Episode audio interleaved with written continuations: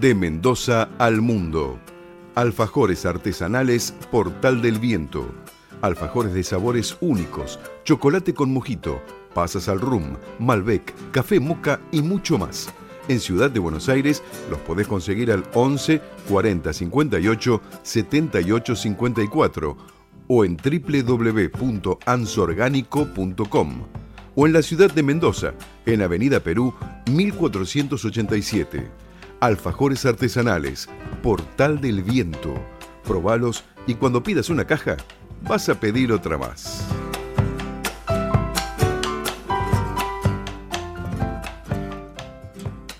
Tu alimentación es un conjunto de hábitos. ANS Orgánico, elaboración de productos alimenticios y ambientales 100% orgánicos, respetando las antiguas recetas que se transmiten de generación en generación. Consultas a través del sitio www.ansorgánico.com. Una sugerencia, una invitación, una cortesía.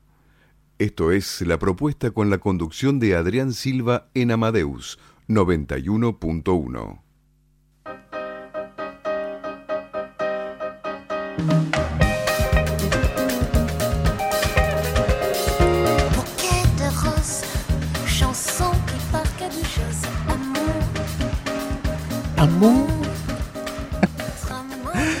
Muy buenas noches, sí, claro. Muy buenas noches a todos los oyentes. Y estamos cumpliendo un año hoy, 2 de octubre del 2019. Ah, un año acá en Radio Amadeus, por Eh, sí, supuesto. sí, ah, sí. bueno. Buenas noches, chicas, ¿cómo ¿Qué están? tal? Buenas, Buenas, noches. noches. Adrián. Buenas noches, Pati. Hola Silvia, bueno, aquí estamos en el programa número 79 de la propuesta Así radio, es. un año en Amadeus. En Amadeus, exactamente. Y, y, bueno, Walter ya anda anotando el 79 a la cabeza a la nacional y de provincia. Sí, por favor. Sí, vos también, Ricardo. ¿Qué tal? Buenas noches, Ricardo. ¿Cómo estás? Hola Richard, ¿qué tal? Hola, ¿Cómo va? Ricardo. ¿Cómo están todos? Bueno, 2007, 12 grados de sensación térmica. Y sí, ha bajado la Ha temperatura. bajado y ojo mañana. A nuestros oyentes les avisamos que mañana tenemos una mínima de 5 grados, así que, O sea a ponerse los saquitos, camperitas, pulovercitos, bufandita, abrigarse, porque mañana va a estar fresquito. Así es. Y además, bueno, hoy es el día también de acá del encargado de edificios. Así Mandamos que un saludo saludo grande a a nuestro, acá, a nuestro encargado acá que está que está abajo En la planta en la baja. planta baja. Así es, y además un saludo a Coco, que también ha trabajado algún momento, de al Coco Miguel Ángel, a mi, amistades que Muy oyentes bien, también bueno, del programa. Coco y Miguel Ángel, un beso grande. Así que también a los chicos, los machirulos, sí, los, Los machirulos. machirulos. Pero qué feo que suena eso, los machirulos, ¿eh? Qué feo Un que suena cumpleaños eso. de ¿Quién Rodolfo? Rodríguez, así que bueno, que fue el día de ayer, así que cumplió anitos, ¿eh? nada más, no, no vamos a decir cuánto, pero bueno, nada. Este, un abrazo grande a Rodo y a todos los chicos de los machirulos. Los machirulos, el grupo acá de, de WhatsApp de, de Adri, ¿no? Sí, así es. Y también a los chicos, también amigos, amistades todos de Seiza, de Darío, a del académico, son muchos también. Así que es el grupo de Portela del Fondo, en una calle, ahí en Lomas de Zamora. Así que bueno, un saludo grande a todos ellos. Bueno, también además de, de esta festividad de, del Día del Encargado, hoy se conmemora el Día Internacional del Gol Olímpico, entonces... Del gol olímpico. olímpico. Es verdad Claro, eso. sí, claro que sí, porque un 2, un 2 de Octubre. octubre, pero de Ah, un 1924, a los 15 minutos en un partido de Argentina y Uruguay en, el, en la cancha de Sportivo Barracas, César Onsari hizo el gol olímpico a los 15 minutos. Así que bueno, obviamente en ese tiempo jugaba para Huracán, el, el gran amado club de los Parques de los Patricios, así que bueno, un homenaje también a, Bueno, a César Onsari, el gol olímpico internacional. Buenísimo. Bueno, Patrick, ¿qué tenemos? yo primero voy a saludar a, a Graciela, mi prima, que hoy está cumpliendo años. Bueno, un besito grande. Un beso gracias a- a ella que nos escucha siempre. Y les vamos a contar a, a nuestros oyentes que tenemos regalitos. Sí, vamos, vayan anotando el número. El que ya lo anotó, ya lo sabe, preste atención. A partir de las 20 hasta las 22, solo tenés que llamar al 43000114 o al 6079-9301 y podés elegir entre las siguientes funciones de teatro. Tres pares de entradas para una para todos stand-up en el Paseo La Plaza, Sala de Cavern, Avenida Corrientes 1660, domingos a las 21 horas. Y tenemos dos pares de entradas para concierto sanitario de la compañía Non Casulia, concierto de ópera en clave de humor. Sábados 21 horas en el Teatro Alquimia, Ravignani 1408, Palermo. Así que, ¿anotaste? Dale, te lo repito otra vez, 4300-0114 o 6079-9301 y estas entradas pueden ser tuyas. Así es, y además, bueno, que hay, cartelera, ¿no? claro que tenemos cartelera, sí. Hay algo del parque japonés, ¿verdad? Bueno, vamos a contarle eh, de a ¿Cronológicamente? Vamos cronológicamente. Tres 4, 5 y 6 de octubre en Usina del Arte.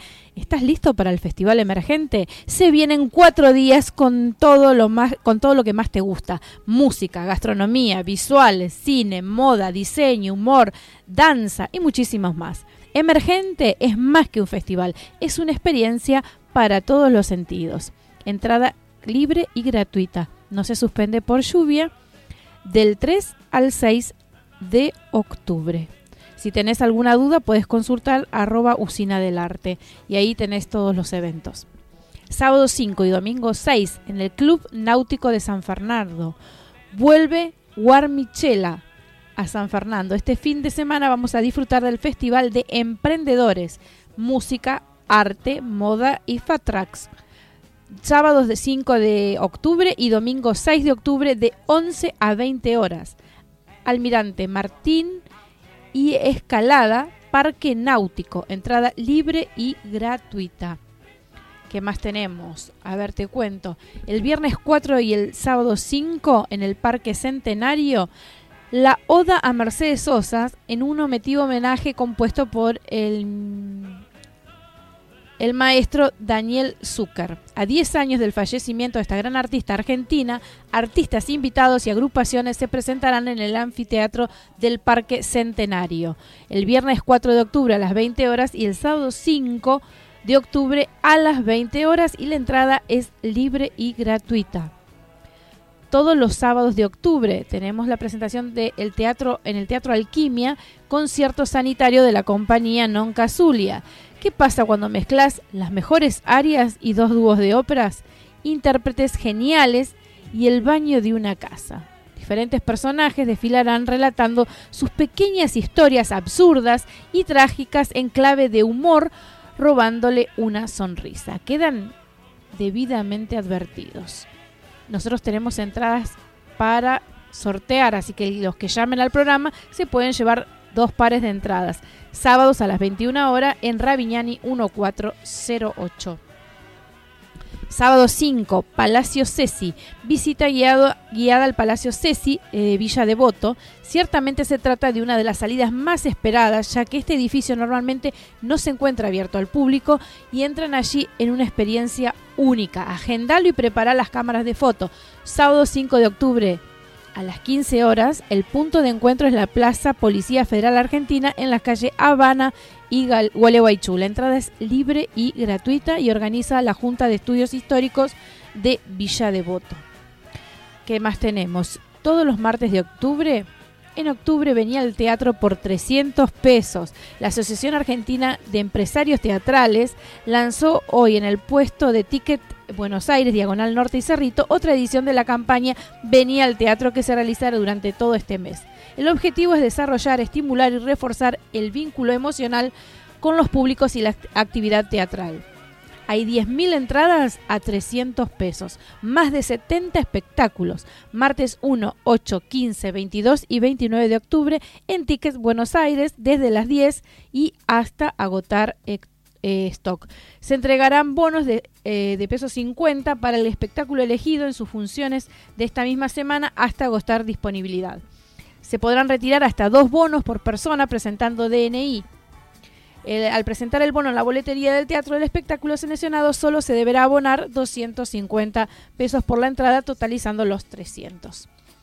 ¿Qué más tenemos? El sábado 5, Usina del Arte, en el marco de Ciudad Emergente, el recital de Miranda en la Usina del Arte. Podés disfrutar de algunos adelantos de su octavo disco y divertite al ritmo de los éxitos de Ale Sergi y Juliana Gatas. Sábado 5 de octubre a las 21 horas, Usina del Arte, Antonio Casfarena 1 en La Boca. La entrada es libre y gratuita.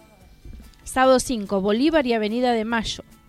El sábado 5, a partir de las 12, en Bolívar y Avenida de Mayo, Buenos Aires celebra. Recibe a la colectividad española en Avenida de Mayo entre Bolívar y Chacabuco en un acontecimiento cultural que contará con alrededor de 40 stands que ofrecerán una exquisita gastronomía española, además de información, artesanías típicas de España, entre las opciones atractivas en los stands gastronómicos se podrá degustar platos típicos como empanada gallega, tortillas, paellas, rabas, gazpacho, fiambres españoles y pan casero. También habrá espectáculos artísticos sobre el escenario para todo el público. Se presentarán grupos de bailes de distintas asociaciones que mostrarán sus bailes típicos como muñeira, jotas, sevillanas, fandangos, rumba flamenco y bailes clásicos español.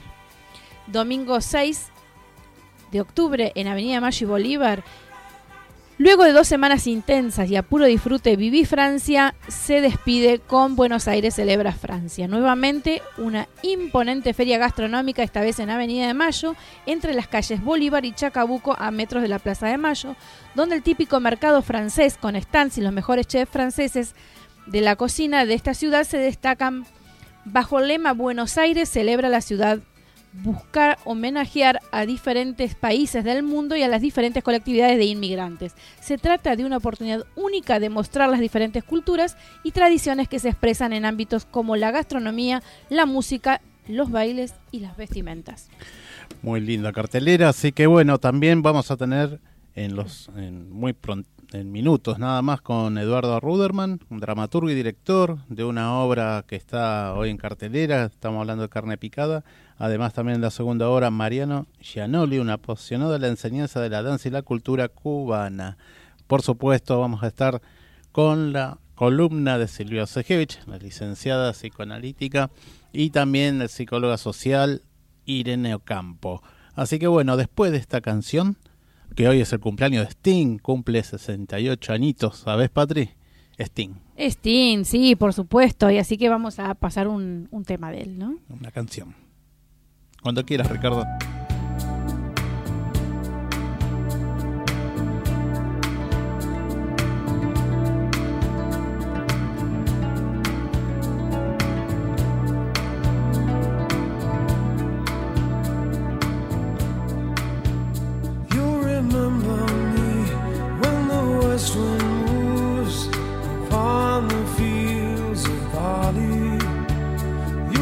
You'll the sun in his jealous sky as we walk in fields of gold.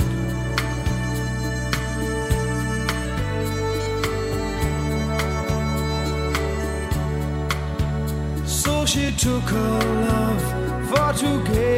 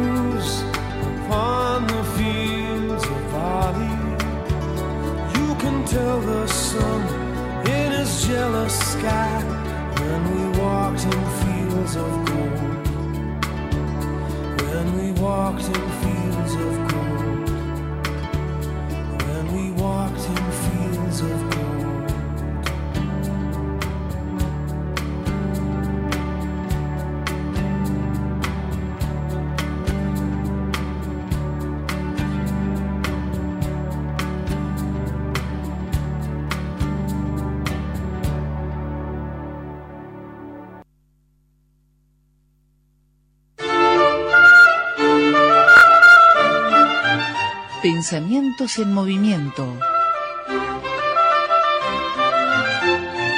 Coloreando la vida desde el diván y el arte. La licenciada Silvia Obsejevich. Buenas noches, Silvia, ¿cómo estás? Buenas noches y buenas noches a los oyentes. Muy ¿Qué tal? bien. Buenas noches a todos y les quiero comentar que a las personas que quieran comunicarse con la licenciada Silvia Obsejevich pueden hacerlo durante el programa al 4300-0114 o al 6079-9301 o también pueden hacer consultas a través del email silviaobse.gmail.com ¿Qué tal? Buenas noches, Bueno, Silvia, ¿cómo buenas estás? noches, Patri, gracias. Bien, bien. Así que vamos a comenzar con el programa. Y como prometí la semana pasada, el último programa, voy a continuar con el tema de la culpa. En realidad, voy a tomar la frase o las ideas que desde hace mucho tiempo vengo escuchando tanto a madres como a padres. ¿Cuál es la frase? Ir a trabajar me trae mucha culpa. La verdad que siempre estoy, tengo esta culpa de por qué lo dejo ah, o por qué los dejo a mis hijos o a mi hijo, a mi hija. Bueno, entonces yo voy a responder o voy a intentar aclarar un poco sobre qué es la culpa, porque esto es un muy pequeño fragmento que voy a introducir sobre la culpa. En- por eso digo que es en relación a esta frase. La culpa no es una mala palabra, aunque como diría Fontana Rosa, no hay malas palabras ni buenas, hay palabras. Hay palabras y todas sirven o no de acuerdo a cómo o para qué se las usen. Contar con la culpa, pero contar con la culpa hay que agregarle inconsciente porque el concepto que introdujo Freud en relación a la culpa es que la culpa es inconsciente en la estructura psíquica. Esto es importante porque hay vivientes que no cuentan en su estructura psíquica con la culpa inconsciente. Diría que no contar con la culpa inconsciente sería una falla importante de la estructura simbólica. Entonces, quiere decir que no todos sienten culpa inconsciente por, por los actos. Hay vivientes que directamente ni la consideran. Pero hoy no vamos a hablar de estos vivientes, vamos a hablar justamente ju- de estos que sí sienten culpa cuando dejan a sus hijos. También planteé en el programa anterior sobre las madres que preferían no trabajar y las madres eh, que preferían no trabajar porque consideran que es mejor criar a los hijos ellas, ellas o las abuelas. No digo que el cuidado de las madres o de las abuelas no sirva, ojo, no confundan.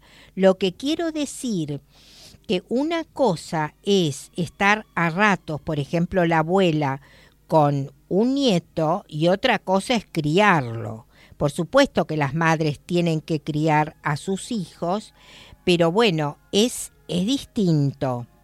Entonces también quiero aclarar que no desconozco que por problemas de trabajo o económicos arman estas estructuras y, eh, y digo entre comillas, estas estructuras en donde la madre va a trabajar y la abuela tiene que criar a sus nietos. Entonces, yo digo que está bien, siempre se pone el, problema de, del trabajo y de la economía. No siempre están así como creen las madres y las abuelas, porque nosotros armamos nuestras vidas con las ideas que tenemos en la cabeza.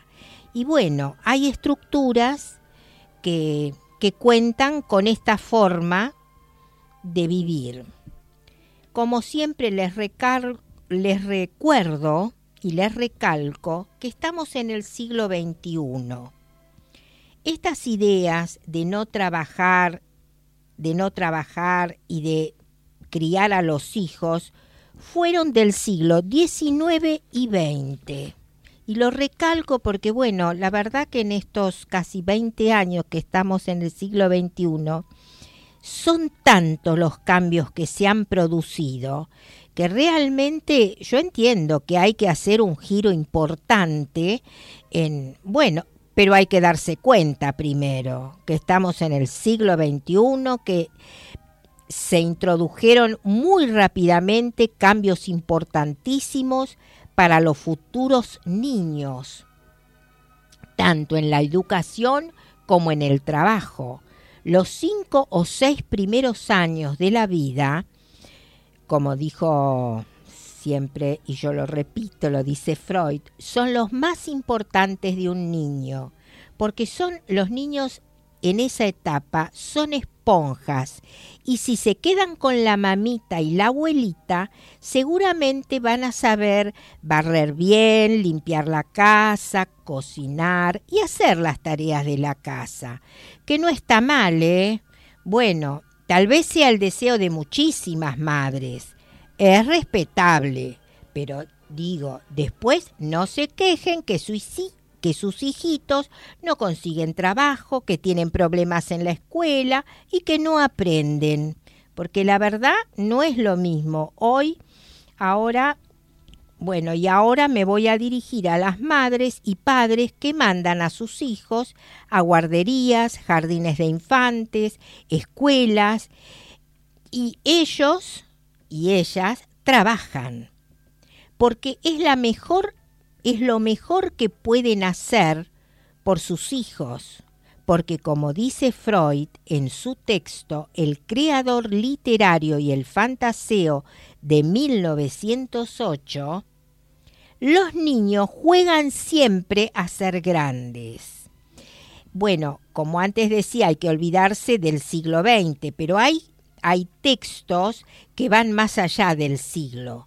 Freud, porque los niños no sé dentro de varios siglos, pero por lo menos los niños hoy juegan, siempre juegan desde que entran al mundo y tienen como el deseo más importante de ser grandes. Y yo había, creo que la, la, semana pasada comenté esto, que es muy importante, porque muestran el deseo de vivir, la alegría de vivir. Y como dice Freud, imitan a través del juego lo que han vivido y, visto en sus familias. Entonces ven cómo, se cómo sus padres se levantan temprano, van a trabajar, los llevan a la escuela. No sé si se acordarán de Mayra Arenas, una jovencita que salió de la pobreza, porque era su deseo y porque unos vecinos la invitaban a jugar a ella con su hermanita las, invitaban a las dos a jugar con sus hijitas estos vecinos y ella veía cómo esos padres iban a trabajar y llevaban a sus hijitas a la escuela.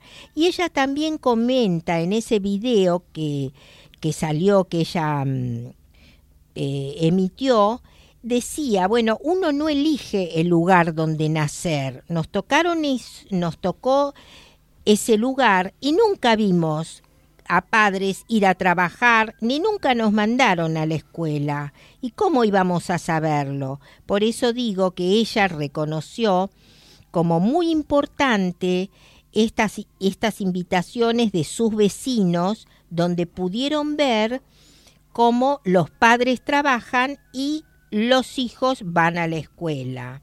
Entonces, esto es por un lado.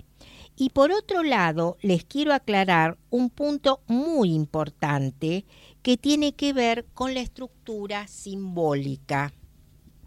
Justamente frente a esta fantasía de quedarse y criar al niño, donde se considera que la presencia materna es fundamental, les diría craso error u horror.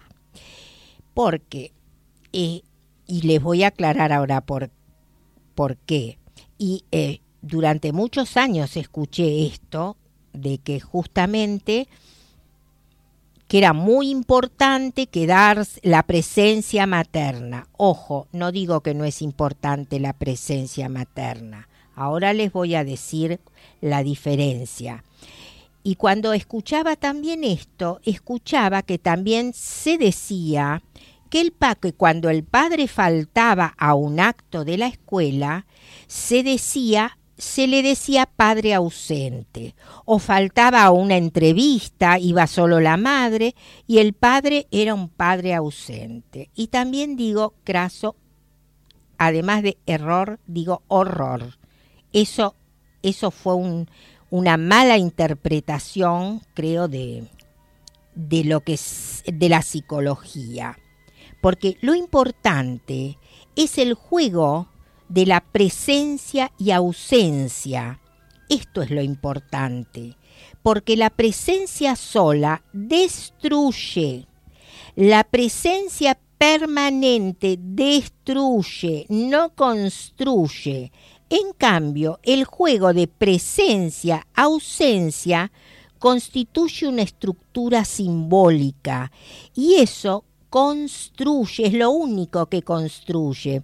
Lo otro estar es un pegoteo con el hijo, donde queda generalmente por fuera el padre, porque directamente se dice es un padre ausente, cuando realmente es un, un craso error decir eso. Y justamente yo como hoy pensaba, yo pensaba hablar de, del, justamente como había quedado con, con los oyentes de hablar sobre la culpa, hace dos días justo leo en uno de los diarios una entrevista que le hicieron a Héctor Larrea. Eh, bueno, supongo que no todos conocerán eh, a Héctor Larrea. Los de a partir de los 40, 50 años creo que sí, lo conocen, no los jóvenes. Héctor Larrea fue un locutor, hoy tiene 80 años, y fue un locutor muy amoroso con un recorrido de 60 años en la radio. Fue uno de los, de los pioneros. Pioneros, exactamente. Entonces le preguntaron, le hicieron una entrevista preguntándole por, bueno, por todo el recorrido maravilloso que hizo y, le preguntaron una de las preguntas, ¿y cómo cree que fue usted como papá? Y entonces ahí él se detuvo, bueno, la verdad, en ese punto yo creo que fui, no fui tan buen padre, más o menos, porque yo sabe lo que pasaba, yo trabajaba mucho porque quería que mis hijas estudien y se formen. Y entonces para mí eso era muy importante. Entonces así que como papá, más o menos. Pero bueno, creo que, creo que me perdonaron. Y justo vino de Irlanda en, esta, en esa semana la hija que vive en Irlanda y le preguntaron, y le preguntaron qué pensaba ella de su padre.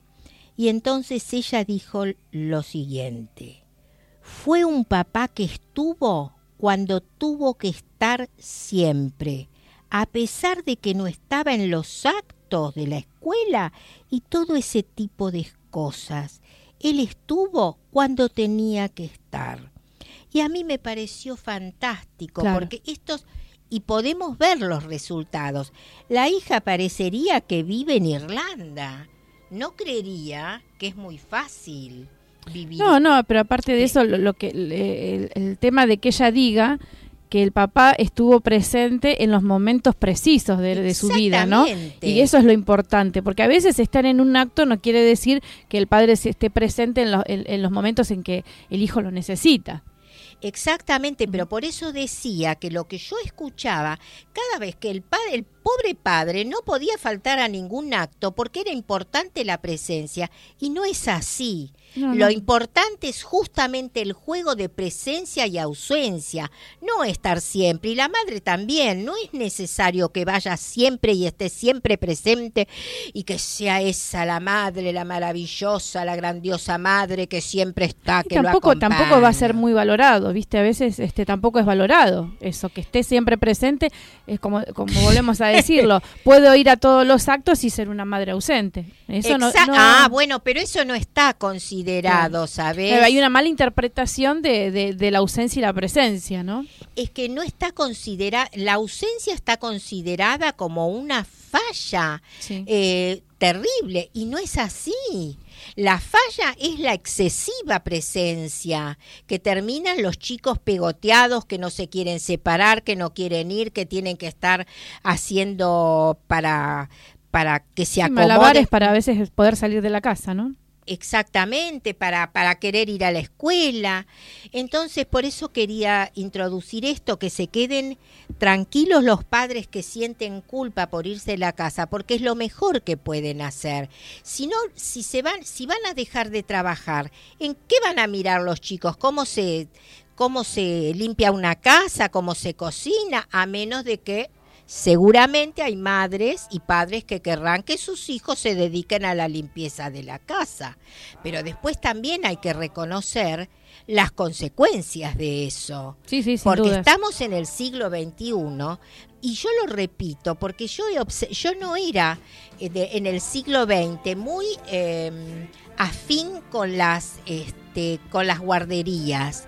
Pero en este siglo he, vido- he visto los resultados de los niños pequeños que, han, que van a las guarderías. Es increíble, es que si no avanzan como, como lo, que, lo que estuve viendo, realmente no van a poder eh, ingresar a ningún trabajo. Porque Claro. hoy la, el, es tan grande el adelanto y el progreso en, en la tecnología, en, en Internet y en todos, eh, en todos el los online, ámbitos. en todos los ámbitos, Sí. en todo tipo de, de- de trabajos, que realmente si no, bueno, es que ahora nacen y ya no es, la, no es como en nuestra época, ahora nacen, están los celulares, las tablets y todos los aparatos que acompañan. Sí, sí. Entonces, bueno, imagínense los cinco primeros años, que los cinco primeros años, que son los que absorben más, quedarse con la madre o la abuelita, qué sé yo, yo lo planteo, al que le guste que lo haga, pero que, pero quiero introducir algunas interrogaciones en estas posiciones que son para mí del siglo XIX y XX. Bueno, este tenemos para mucho material, mucha tela para cortar, así que bueno, los dejamos a, a, nuestros oyentes. Si quieren comunicarse con Silvia, lo pueden hacer a través de su email, silviaobse.gmail.com y ella les va a contestar. Así que bueno, eh, la esperamos a Silvia la semana próxima. Bueno, buenas noches, hasta la semana que viene. Buenas noches, Silvia.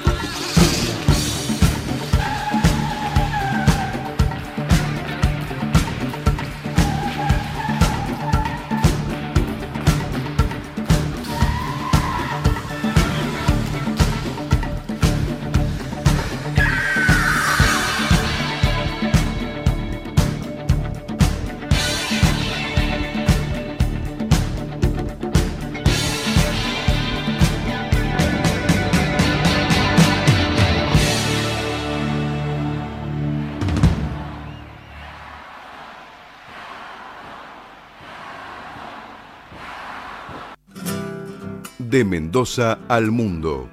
Alfajores artesanales Portal del Viento. Alfajores de sabores únicos, chocolate con mojito, pasas al rum, Malbec, café moca y mucho más. En Ciudad de Buenos Aires los podés conseguir al 11 40 58 78 54 o en www.ansorgánico.com o en la ciudad de Mendoza, en Avenida Perú 1487. Alfajores artesanales, Portal del Viento. Probalos y cuando pidas una caja, vas a pedir otra más.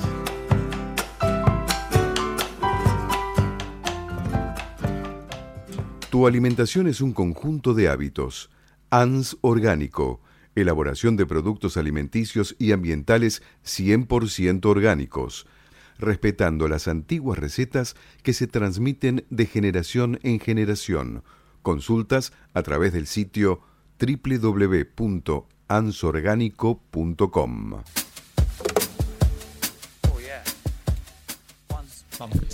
Bueno, ya estamos acá en la mesa con Eduardo Ruderman. Él es un director, además que también se dedica a la docencia, ¿no? ¿Qué tal? Buenas noches, Eduardo, ¿cómo Buenas estás? noches, ¿cómo te va? Bueno, ahora lo vamos a presentar.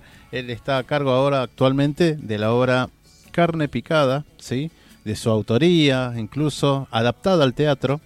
Y bueno, tiene un currículum bastante interesante. ¿Fuiste también un protagónico del film Los Gauchos Judíos? Eh, Eh. Pero este son- Somos, somos es de- para sentirse somos, sí, claro, asustarse. asustados. Gente que acá No, sí. investiga mucho. Sí, sí, sí. Fui uno de los protagónicos de Los Gauchos Judíos, una película que se hizo hace más de 40 años, que recuerdo con mucho cariño. Este, bueno, eso y después, bueno, la vida, las realidades de nuestro país me llevaron a. ¿Puedo mirar de costado? ¿Se va la voz? No, ¿no? Ahí, ahí, ahí. Ahí. Ahí, bien, me llevaron a otras cosas, este, fui padre de familia, etcétera. Y bueno, después de muchos años, este, retomé el teatro. Después de muchos años de docencia, como docente fui docente, soy docente en la universidad y en la Universidad de las Artes y he sido dado clase en el exterior y siempre dando vuelta, dando vuelta con el tema y vol- volví al teatro, volví a un primer amor y la verdad que estoy con entusiasmo. Soy un chiquilín. Estoy, tengo un entusiasmo de un chiquilín que le dan una pelota y sale a jugar con la pelota y se divierte y se siente Maradona y estoy disfrutando mucho de vivir esta vida de ficción que te propone el teatro y hace mucho, desde que hace un año que estoy con esto y estoy con en porteño con una calentura bárbara y este sí, mu- mucho apasionamiento y lo dejé fluir porque estoy grande, algunas cosas aprendí. Este, cuando hay una edad que hay que responder a otras cosas, a los 40, hay que mantener el hogar. Y ahora no, dejé fluir y la verdad que estoy muy apasionado con lo que hago y por suerte eh, ha gustado, que también es lindo gustar, es muy lindo gustar. Este, y está andando muy bien la obra, está muy dando la crítica que yo siempre le temí, y el dedo crítico, y la crítica me ha tratado y nos ha tratado muy bien, porque no me ha tratado, perdón. Es un grupo de gente. A mí lo que me gustó mucho, que en este momento de tanto individualismo, de tanto fomento a, a quedarse encerrado en sí mismo, este fomento a ser un ermitaño y cuidarlo de uno, porque se lo pueden quitar. Este momento no me refiero a un momento político, ¿eh? me Sí, refiero sí, a un sí. poquito más amplio, que no te miro porque me voy del micrófono, ¿no? Está, Este, está. Sí, y bueno, en este momento armar algo grupal, con un grupo, cuatro alumnos y tres actores más veteranos, y que todos, sumado a un grupo de gente maravillosa que colaboró. ¿Yo puedo nombrar ya los colaboradores para no olvidarme o no? Sí, Puedes decirlo, sí, dale, bueno, mira, vamos. entonces los tengo acá, me lo traje el machete, porque yo Sí. aprobé el secundario, porque existían los machetes. Este, pero me recibí de maestro a pesar de eso. Este, bueno, acá colaboraron gente como Maida Rigós, una escenógrafa y vestuarista del Teatro San Martín, de, del Teatro de, de Titiriteros, de Ariel Bufano del San Martín. Eh, Maide, una excelente, excelente colaboradora, pierna como ella sola, llamándome todo el tiempo para ver el vestuario, la escenografía. Bueno, Fernando Diegues en la música, una música que voy a decir algo muy chiquito. En un momento me mostró, me dice, te quiero hacer escuchar algo para cuando entra la gente. Y yo estaba en la casa de él y me puse a llorar. Según mis hijas soy llorón. Pero me emocionó tanto la música, por la música, no sé si fue ¿quién lo dijo? Si Nietzsche o Camus o cuál, no importa. Un célebre dijo, estaba, está entre, la- en- entre el cuerpo y el alma, ¿no? Es un lugar Sí. fluctuante, maravilloso, donde no entendés qué te pasa, pero te, te conmueve. Y me conmovió tanto lo que hacía con el chelo. Y Fernando es un tipo amoroso. Y después la iluminación, pues yo colaboro en todas estas cosas, digamos, no soy ajeno, no es que llamo a alguien y. No, yo escuchaba la música y, y veía la escenografía y por supuesto aprovecho el enriquecimiento que me producen esta gente con tanta idoneidad y la iluminación la hizo Jorge Mersario, un tipo amoroso que se vino de Tortuguitas y, laburó con un tesón y me sigue mandando mensajes y el tipo se jubiló y se las tomó y, y una pasión. Entonces, esto acompañado con esos cuatro alumnos, que los voy a nombrar ya, los alumnos, exalumnos ya, ¿eh? Omar Pinto, de Venezuela, Alejandro Moreno, de Colombia, esto para hacer un ejercicio en mi memoria, Samantha Cairo Canashiro, eh, de Perú, eh, Dani, eh, me falta alguno más, Oreste Saregano, de Venezuela, chicos que se han venido acá a estudiar, a trabajar, algunos se han instalado, algunos se han casado. Y con estos cuatro alumnos empecé a laburar hace un año y entonces después convoqué a un, un añorado, querido, ar- actor, artista, Antonio Reguero, con el que siempre tuvimos que se había ido a vivir a España y volvió y me dijo quiero que trabajemos juntos. Bueno, y Patricia Rey, una amiga histórica, y Dani Leviaggi, que me lo recomendó un director argentino que está ahora en España. Este, y me dijo, llámalo a este tipo que está, tiene su restaurante y está podrido, el restaurante va a querer laburar en el Quiere teatro. hacer teatro. Sí, quiere hacer teatro y lo llamé, tiene 70 pirulos y el tipo está ahí, víctima de una enfermedad que creíamos que, que casi no podía actuar y aún después de estar operado venía a los ensayos y a las funciones. Entonces un grupo con tanta, perdón, y no estoy nombrando a más porque tendría que nombrar a los asistentes, al asistente Silvia Andorno, pero otros asistentes que nos ayudan en tantas cosas, pero si no se hace todo muy Sí, sí, largo, sí. pero realmente un grupo hermoso que so- me soportaron porque había momentos donde me ponía muy frenético, porque es muy difícil conducir tanta gente. Y sí, sí, sí. Y bueno, No es, no, no es fácil. Y, y la- el tema de la adaptación, porque este, esta Carne Picada fue una obra que habías pensado para cine. sí, yo armé un guion de cine. ¿Querés que hable sobre eso un poquito? Dale, contanos un poquitito Ah, un así como hiciste. Mira, yo estudié con un maestro que se llamó Ricardo Monti, que desgraciadamente falleció. Y Ricardo, yo ya venía haciendo mucho teatro, mucho cine, y profesor, y él me trajo, tra- él, él- propuso acá un, un tema, romper un poquito con el tema esquemático de la estructura, que siempre es útil. Una estructura son como lo que sostiene un cuerpo, me sostiene mi estructura, pero mm, yo no soy mi columna vertebral ni mis huesos, soy un poquito más que eso, sí. igual que todos nosotros, y una obra de teatro es eso. Entonces, había una cuestión muy esquemática que estaba muy de moda de, de referirse a la estructura, que en realidad se le ocurrió en la poética Aristóteles cinco siglos antes de Cristo. O sea, muy viejo, o sea que vale, vale sin duda, pero el color, el sabor estaba. Y empecé a laburar eso a partir de una imagen que tuve en el barrio de un tipo que se había caído totalmente, había entrado en un estado de, de demencia total, y me daba mucha tristeza. Y empecé a trabajar con esa imagen, que de alguna manera es un riesgo sobre el que siempre estamos, ¿no? Y empecé La a- locura, ¿no? Entre Claro, la la realidad y la locura. bueno, Tato Pavlovsky hablaba en Espacios Ujú. y Creatividad Sí. de esto, de que el crear es una, una relación entre la locura, entrar en la locura y salir de la locura. A mí me gustó mucho metáfora del arte y bueno, me, me, inmiscuí en mi locura. Le dije a todo el mundo que no se metan cuando yo estaba escribiendo. Empecé a escribir locamente este, con esos fragmentos fui armando un guion. El guion lo presenté a algunos actores muy importantes, Patricio Contreras, Goiti, Soledad Silveira, les había gustado mucho, pero una peli es este, mucha guita, y bueno, yo no tengo esa gran habilidad de conseguir tanto dinero. El, que, el artista no consigue plata, ¿viste? El artista es creador. Yo no sé si es tan... No sé si una- yo no sé si soy un artista, pero si no conseguir plata es una característica de ser un artista, soy un artista. Este, Todo sí. no se puede. Uno es pues, creador, pero bueno, a veces no es fácil. Sí, Es verdad. Me da un, un poquito de pudor llamarme creador o artista. Es, es un camino que me atrae muchísimo.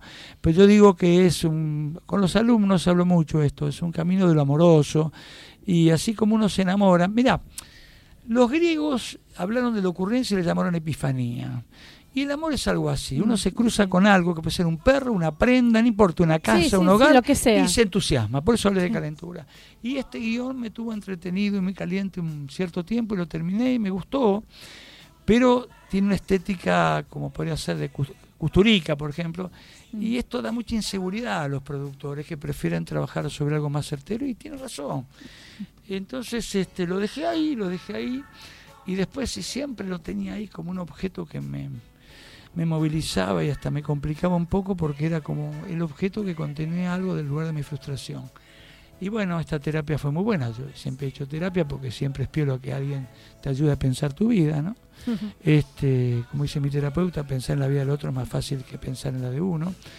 Este, es así. Sí, son tal cual. Sí. Entonces, vos que sos psicólogo, sabés, ¿no? Esas, analista, bueno.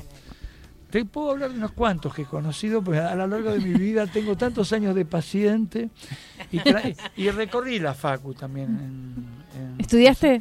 Sí, hasta psicoanalítica 2. Lo que pasa es que Isabel Perón cerró la facultad en un momento, pasaba cuarto año y ya estaba, que viste había que mantener el hogar y Mm. no podía seguir franeando con eso y dejé la carrera, pero me gustó mucho siempre. Y siempre seguí leyendo artículos, etcétera. Siempre de un lugar, yo no soy eh, muy culto ni demasiado inteligente, aparte no tengo memoria. Lo que siempre me gustó mucho es pensar la vida. Mm. Siempre fue una cosa que me apasionó. Y entonces, bueno, de ahí y con ami- amigos muy inteligentes pude pensar. Bueno, y vos me decías lo de la adaptación. Sí. este, pues yo divago un poquito. Este, sí, yo digamos, si me algo me cuesta a mí es apoyar el- la cola en el. Entonces decidí la adaptación, eh, hacerla junto con los alumnos míos que me conocían. Ajá. Este, y yo elegir, yo siempre mantuve esta cuestión de, de que soy el que decide, ¿no? Eh, Como conductor, pero me interesó mucho lo colectivo porque es, es una, es una pérdida Pueden salir cosas muy lindas también, ¿no? De, pero margen de lindas, te digo, si algo yo Sí. siento como gran pérdida en estos tiempos es la muerte de lo, el intento de matar lo colectivo Mm. que tienen, este, y de cooptarnos, de, de, de secuestrarnos lo más sagrado que son el hogar. No podés tener casa, yo la tengo porque soy de otra generación, pero un sí. chico no puede tener un hogar. La educación eh, tan podrida con una cuestión de visión economicista, eh, qué sé yo, la comida. Mm. Entonces se han apropiado de la comida, del gusto por la comida, de, del hogar. Entonces esto no es un tema de macrismo, kirchnerismo, no, no. comunismo, anticomunismo, no, no. Es una desgracia muy grande y yo creo que yo viví una época de mucha ilusión y la extraño, pero no la sufro el hecho de no Mm. tenerla, no lo padezco, decido no padecer algunas cosas como por ejemplo la edad, no la padezco, pero este no aprovechar lo que hay, ¿no? Y sí. Pero, y el teatro me pareció en este momento, voy a continuar eh, haciendo teatro, eh, porque es lo que puedo hacer. Me encantó, me enamoré, me enamoré, pero no estoy enamorado de, de- de- hice tele en algún momento, de volver a la tele o de o esta cuestión que me pasó, como me decían los gauchos judíos, que me reconocían por la calle. Eh, es como un momento de gloria, pero no es chiquito, no, es, no es efímero. No, yo estoy muy contento con esto Mm. pero porque como con los nietos, ¿viste? Cuando un nieto te dice algo hermoso y, y vos decís, ah, mierda, esto qué lindo, esto que está... Sí. ¿Entendés?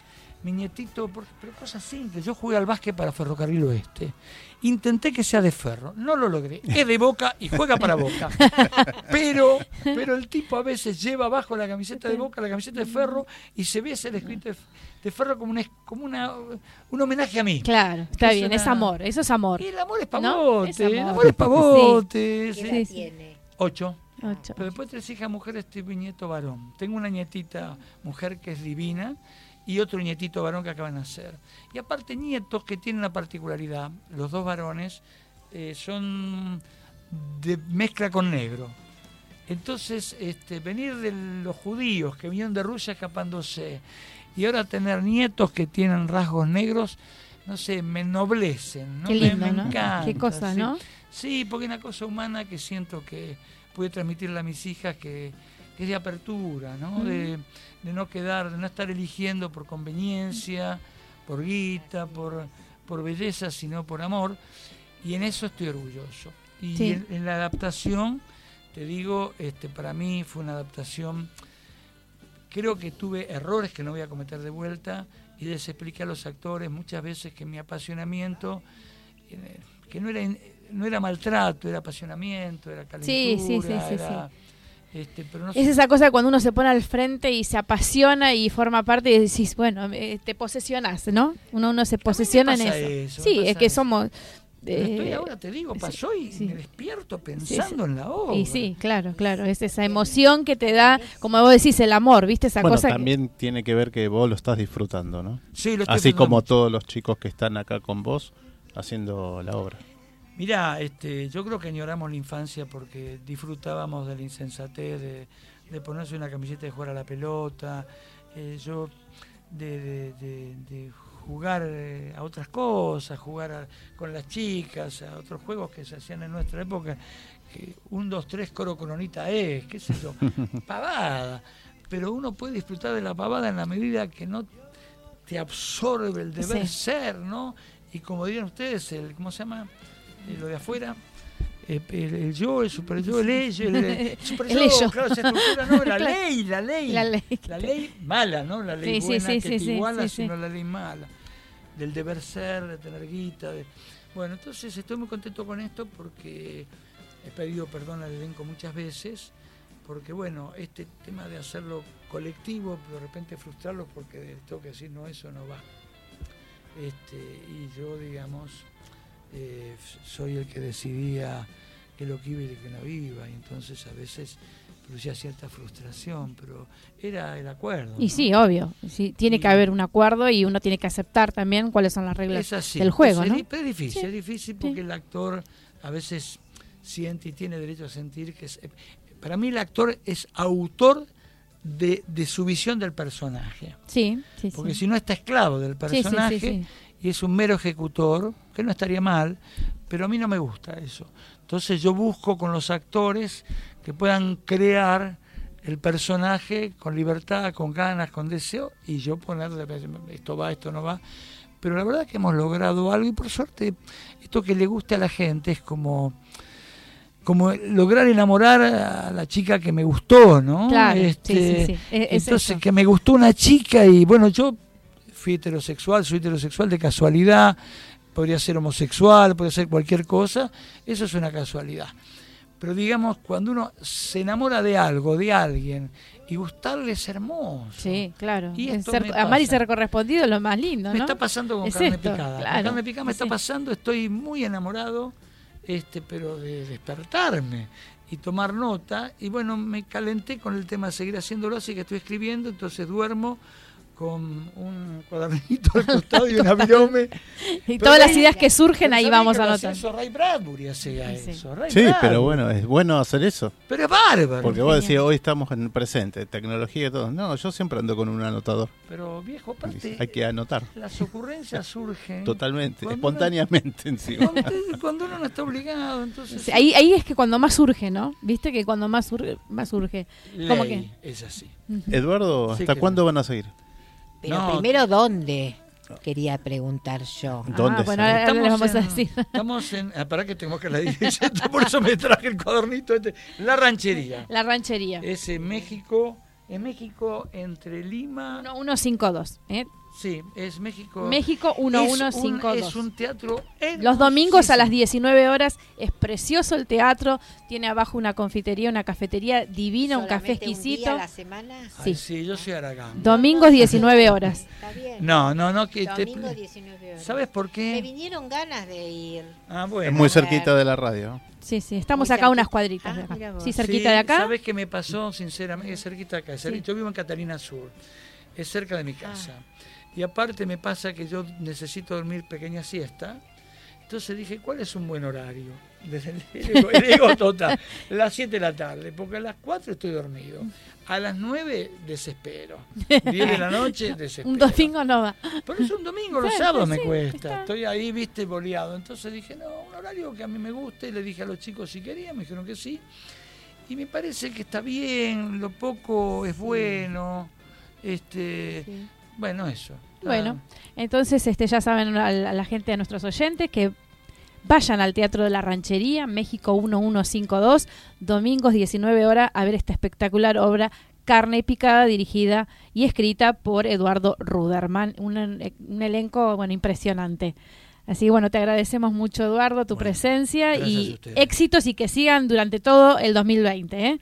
Sí, eh, yo digo que me siga gustando y que guste. Exacto. Ese es el éxito, ¿no? Totalmente. Bueno, Y que lo sigan disfrutando, por supuesto. te, te agradezco. Yo lo disfruto. Este, por suerte hay gente que también. Así que Seguro bueno. que sí. Que sigamos disfrutando todos. Sí, señora. Bueno, un abrazo a gracias. todo el elenco. Gracias. Y gracias por el apoyo de ustedes Por favor. a esto, ¿eh? Muchas Gracias a vos. Por favor.